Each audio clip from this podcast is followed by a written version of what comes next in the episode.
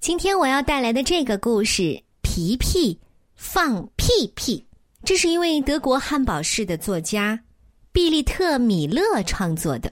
这是董玉阿姨非常非常喜欢的一个德国作家，而且我相信你一定也会喜欢的。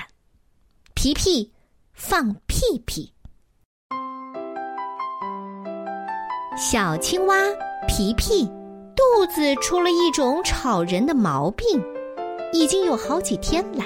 它整天放屁屁，吃东西的时候不呜，做游戏的时候。不呜，连睡觉的时候也会不呜，唉，真讨厌。其实啊，皮皮已经很满足了。他很喜欢在呱呱村这个小地方过的日子，因为在这里他有很多的好朋友。皮皮在池塘里放屁，弄出了许多的泡泡来。他的妹妹丽丽觉得很好玩儿。池塘变成泡泡浴缸，但是青蛙妈妈很担心。她说了：“皮皮，你应该去看医生。”医生帮皮皮检查身体，他对皮皮说：“哎，来，你说啊，再把舌头伸出来一点儿，啊！”可是皮皮发出来的却是一声很响的屁。不，嗯，哎呀呀呀！医生的眼珠子溜溜的转了转，捂着鼻子低声的说：“嗯，不严重，呃，就是这个肚子里呢有一些臭气啊，妈妈会好的啊。可惜的是啊，好的实在太慢了。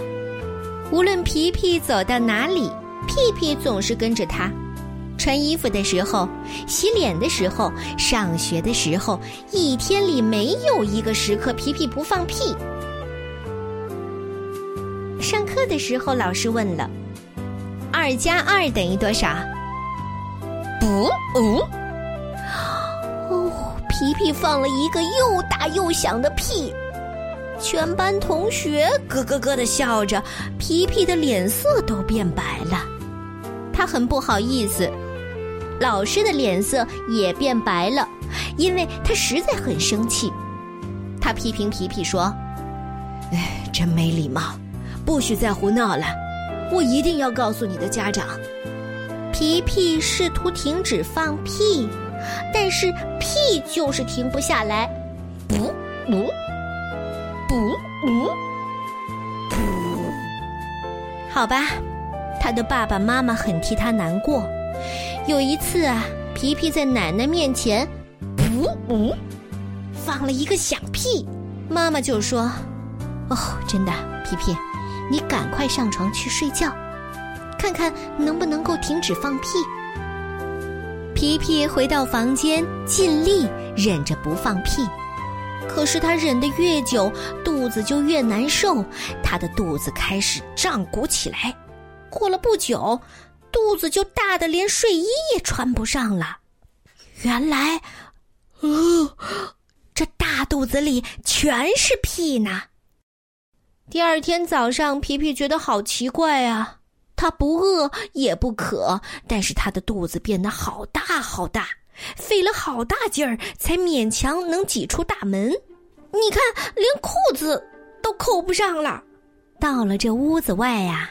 一阵小小的清风吹起了皮皮，它像上升的热气球，控制不了自己，它飞向高空。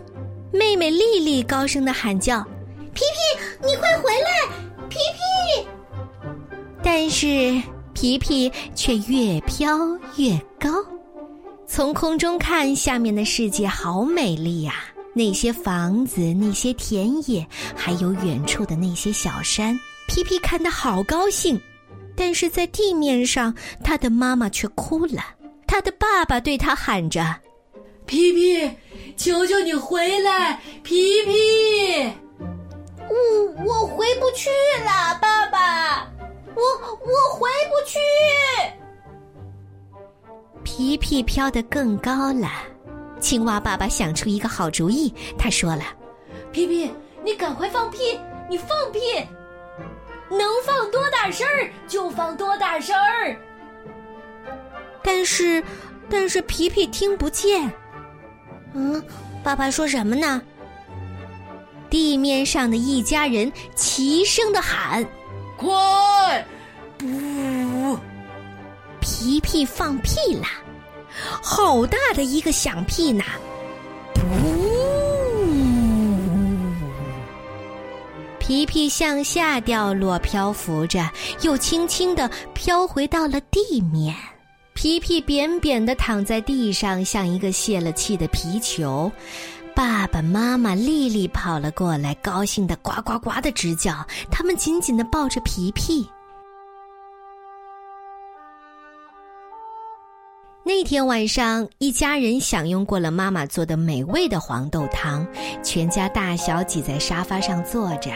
青蛙爸爸轻轻地揉着皮皮的肚子，忽然响起了一声“噗”，有谁放屁啦？不过这一次可不是皮皮哦。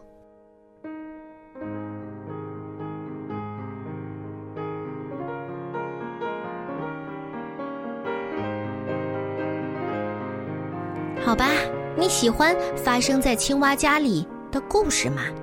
哼，青蛙爸爸、青蛙妈妈、青蛙奶奶、青蛙妹妹、青蛙医生、青蛙老师和青蛙同学，以及我们这个故事的主角小青蛙皮皮。其实放屁这是一种自然的生理现象。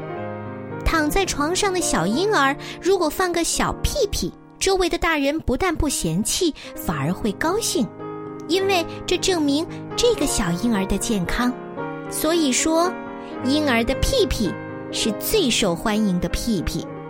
可是，等婴儿慢慢长大，变成儿童，儿童放的屁在儿童世界里所激起的反应，和成人世界里所激起的反应是很不相同的。因为对于孩子，放屁的事情是相当包容的，固然谁都不喜欢那个气味儿，但是我相信所有的小朋友都会把放屁当成一件好玩的事。比如说，青蛙妹妹丽丽，她就觉得皮皮在水里放出的气泡泡就特别有意思。但是，当到了成人世界，对放屁的反应就相当的不理解了，好吧？其实每个人都会放屁，想放屁就放屁，没有什么不对。固然当众放屁会被别人取笑，总比强忍着难受要好吧。如果你实在控制不了自己，如果你不想让别人取笑你，不妨你跑到一个房间，躲在一个角落，把屁放出来吧。好了，这就是我今天带来的故事：皮皮放屁屁，噗。